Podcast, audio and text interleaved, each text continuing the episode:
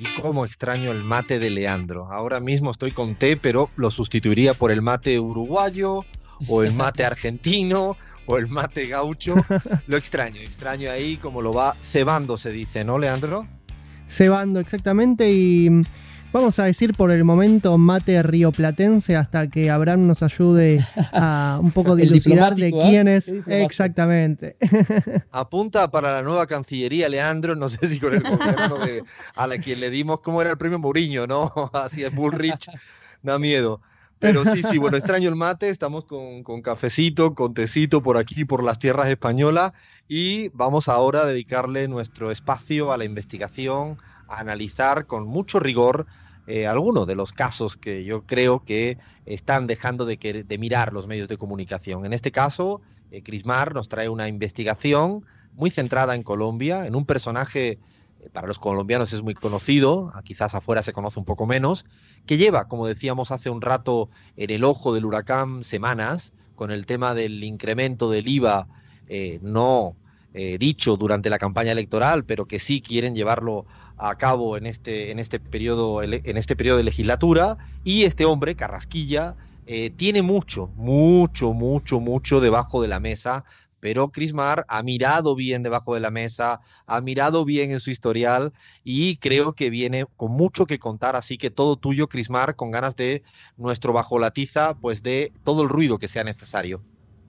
Alfredo, este personaje ha dicho que las últimas semanas han sido las peores de su vida y yo creo que por ahí el karma le estará cobrando su factura porque vamos a revisar inmediatamente su eh, currículum vitae, porque de Alberto Carrasquilla, el actual ministro de Hacienda de Colombia, se le halaga en los medios de comunicación que si es economista, que si estuvo en el Banco Mundial, que si es un técnico con todas las capacidades y la verdad es que han dejado de decir, por ejemplo, que durante el periodo en el que fue ministro de Hacienda, porque de, confirmamos estar repitiendo en esta cartera. Eh, para ese entonces era 2003-2007, cuando mm, Álvaro Uribe Vélez era presidente.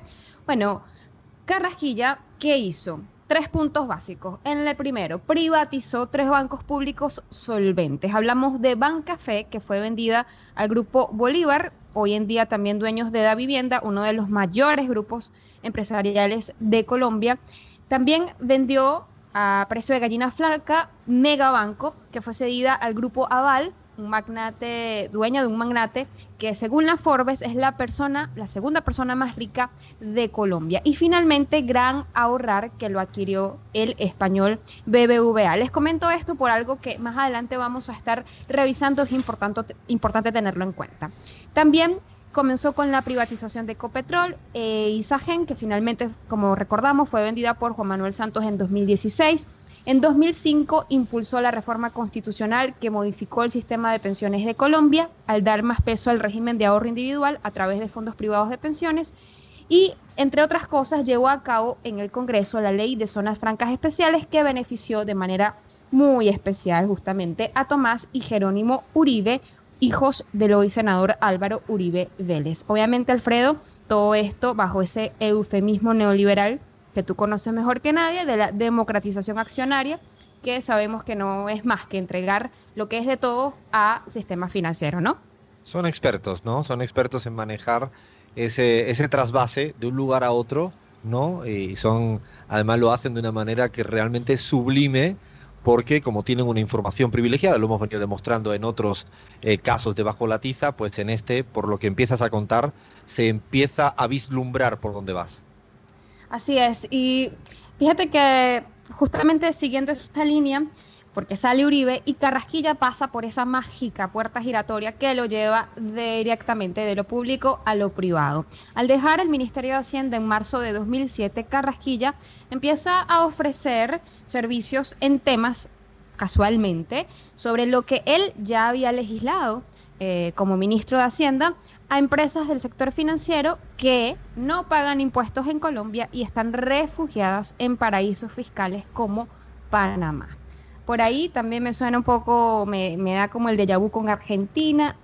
Leandro también sabrá un poquito sí, de eso. Crismar, vos me estás diciendo entonces que el ministro de Hacienda de Colombia ha asesorado a empresas que cometen abiertamente delitos. Es, increíble. Me, recuerda muchísimo al caso de, bueno, de la mayor parte del gabinete de Mauricio Macri que tiene ellos mismos son accionarios en, paraísos fiscales, pero digo, eh, es increíble cómo, la, prensa de Colombia y en general dejan pasar este detalle y convierten a, este ministro de Hacienda en, un héroe técnico cuando en realidad lo que ha hecho es asesorar a empresas que cometen delitos. Increíble. Pero incluso, Leandro, previamente lo que hacen es legislan, o sea, preparan el terreno, preparan las reglas del juego ellos mismos luego salen de ese cometido, no solo legislando a favor, sino llevándose una información que en muchos de los casos son propios secretos del Estado. Y lo curioso del caso, pasa en otros lugares del mundo, es que se le impide tener actividad privada en la misma área donde ha estado legislando precisamente por un conflicto de intereses. Claro. en Colombia no pasa nada de esto y Carrasquilla se mueve de un lugar para otro como Pedro por su casa. Como Pedro por su casa y en menos de un año, ¿eh? En, lo que Argentina denominamos estar de los dos lados del mostrador. Es básicamente eso. Estos ministros están de los dos lados del mostrador. Eso se llama pagar y darse al vuelto en mi pueblo. Exactamente. Efectivamente. Bueno, fíjense que él salió del Ministerio de Hacienda y eh, conformó dos sociedades. Eh, la más importante, la que más suena por estos días, es Configura Capital del que fue socio hasta hace hasta el 19 de julio del 2018, justamente una semana después de haber sido designado por el presidente Iván Duque como ministro de Hacienda. Ahora bien, ¿cuáles eran las actividades de Configura Capital? En principio, compraba lo que los banqueros llaman cartera mala de otras empresas. ¿De cuáles empresas? Citibank, Da Vivienda, ya lo había mencionado, el BBVA ya lo había mencionado también. Es decir, los bancos o, de grupos, o grupos financieros que compraron bancos nacionales en el 2003 cuando eh, Carrasquilla era ministro de Hacienda de Uribe. Ahí lo vemos nuevamente, un negocio redondito. Pagar en, fútbol, perdona, en, fútbol esto se le llama hacer una pared. No sé si se dice en América Latina igual. ¿Se dice así, Leandro, cuando haces una pared jugando a fútbol?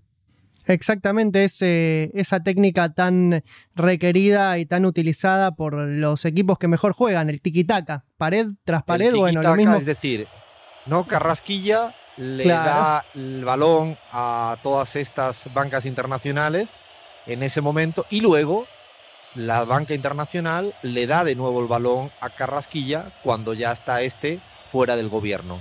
Se le llama una triangulación perfecta esto en términos eh, futbolísticos, pero aplicado lo peor en términos financieros, con, jugando, insisto, con secretos de Estado. Tanto de lo que se habla, secretos de Estado es el abuso y de esa información privilegiada que le permite, pues eso, hacer esta triangulación con la banca financiera, eh, descapitalizando al sector público en ese momento, vendiendo, me imagino que a precio de nada, a la banca internacional, que luego le cede otra vez a Carrasquilla, pues buena parte de estas carteras, ¿no? Exactamente. Mejor no lo pudiste haber explicado, Alfredo. Lo cierto es que recuerdan que también les mencioné sobre la reforma constitucional. Bueno, mediante esta misma reforma constitucional, Carrajilla se encargó de promover la creación de la ley 1176, la cual dio paso a qué? Al sistema general de participaciones. ¿Y qué significa esto? Que la posibilidad, que los entes territoriales van a tener la posibilidad de emitir bonos de deuda, o sea, empeñar sus recursos como parte de sus rentas nacionales y a través de ello pagar intereses a intermediarios. Quiero que adivinen, porque seguramente ya se les estará ocurriendo quién era el intermediario en este pago de intereses. ¿Cómo era capital? ¿Cómo era capital este? ¿Cómo se llamaba? Configura capital. ¿Esta tenía algo que ver por casualidad, Crismar? Alfredo, ¿qué comes que adivinas? De verdad que es que no, no, sabe. Nivel, hoy, hoy de verdad, Leandro, no sé, están tan, parece así que estamos como, ¿no? Tocados por una varita mágica que estamos identificando poco a poco, ¿no? O sea, Capital era la que precisamente se aprovecha de esta legislación que endeuda territorialmente al país, ¿no? Y que permiten que intermediarios financieros, o sea, él mismo, se, se aproveche de la colocación de la deuda. ¿Es así lo que estás contando? Alfredo, es como que si estuvieras leyendo lo que la información que tengo acá, porque se trata, vamos a ponerle nombre para que la gente lo identifique, gente fuera de Colombia, los bonos de agua o también llamados bonos carrasquilla. ¿Se tratan de qué? De créditos otorgados eh, para anticipar estos recursos del Sistema General de Participaciones y financiar proyectos, en este caso de los bonos de agua relacionados al alcantarillado, a agua obviamente y saneamiento básico, en donde en 117 municipios de Colombia. En total habrían sido 440 mil millones de pesos que debían ser pagados en 20 años a una tasa de interés altísima y sin la posibilidad de pagar por adelantado. Escuche bien, sin la posibilidad de pagar por adelantado, aunque tuvieran la plata. Vaya qué conveniente, ¿no? Lo cierto es que el negocio sí fue un éxito, pero ¿para quién? Para Carrasquilla y, su socio, y sus socios, pero una desgracia para la mayoría de los municipios que a la fecha de eh, noviembre de 2018 siguen endeudados y sin plata para pagar. Aquí. Espérate, Crisman, un segundo, porque esta, esta jugada ya, ya se queda corto lo de la triangulación. ¿no? Eh, de fútbol, porque ya es así una jugada, pero maravillosa. Eh, y vuelvo a, decirlo de una manera muy simple, porque creo que es simple en el fondo lo que está haciendo este señor a la luz de todo el mundo. Es que él hace una ley permitiéndole que un municipio cualquiera permita endeudarse con la letra pequeña que él quiere, porque sabe que justamente con esa letra pequeña él será fuera del gobierno el que le podrá eh, asistir financieramente y a partir de ahí bingo. Se endeudan unos y él se enriquece y además lo curioso que dices es que ni siquiera le permite amortizar la deuda por anticipación, que es algo que hoy en día cualquier banco internacional te lo permite. Ellos no porque le vienen bien la tasa de interés, me imagino, a 20 años, ¿no? Por supuesto. Y ahí es donde está el meollo del asunto, la tasa de interés, porque fíjense que mientras que a los prestamistas le pagaron la atractiva tasa de 8%, a los municipios en tanto les cobraron la muy alta de 11%, una tasa alta para el mercado, por lo menos para ese entonces. Espera, espera, espera, espera, espera un momento. O sea, 8 y 11, ¿no? 8 y 11. La diferencia es 3, ¿no? Exactamente. ¿Quién se queda esos tres puntos? ¿Quién se queda esos tres puntos? Pero bueno, ya sabemos la respuesta seguramente, pero lo cierto es que son 14 mil millones de pesos anuales por cinco años. Obviamente, ¿quién se embolsilló esto? Alfredo, te voy a decir que no fue Configura Capital directamente, sino el grupo financiero de infraestructura, pero que es socio casualmente de Configura Capital, que, del que Carrasquilla, por supuesto, es dueños. Y hablando de socios, ahí la cosa se pone más perversa, porque aquí está el segundo punto, es justamente la primicia de esta investigación. Y es que eh, Carrasquilla en Configura Capital tiene como socio a, y escuchen bien, Andrés Flores, quien por cierto también trabajó para Uribe. Bueno, Andrés Flores no solamente era socio o es socio de Configura Capital, sino que también al mismo tiempo era representante legal del grupo financiero de infraestructura, es decir, la empresa que se lucró con esos 14 mil millones de dólares de ese 3% restante entre las tasas de interés con la emisión de los bonos y por supuesto recibió la mayor parte de las utilidades. ¿Qué tal? ¿Tenemos ese documento, Crismar?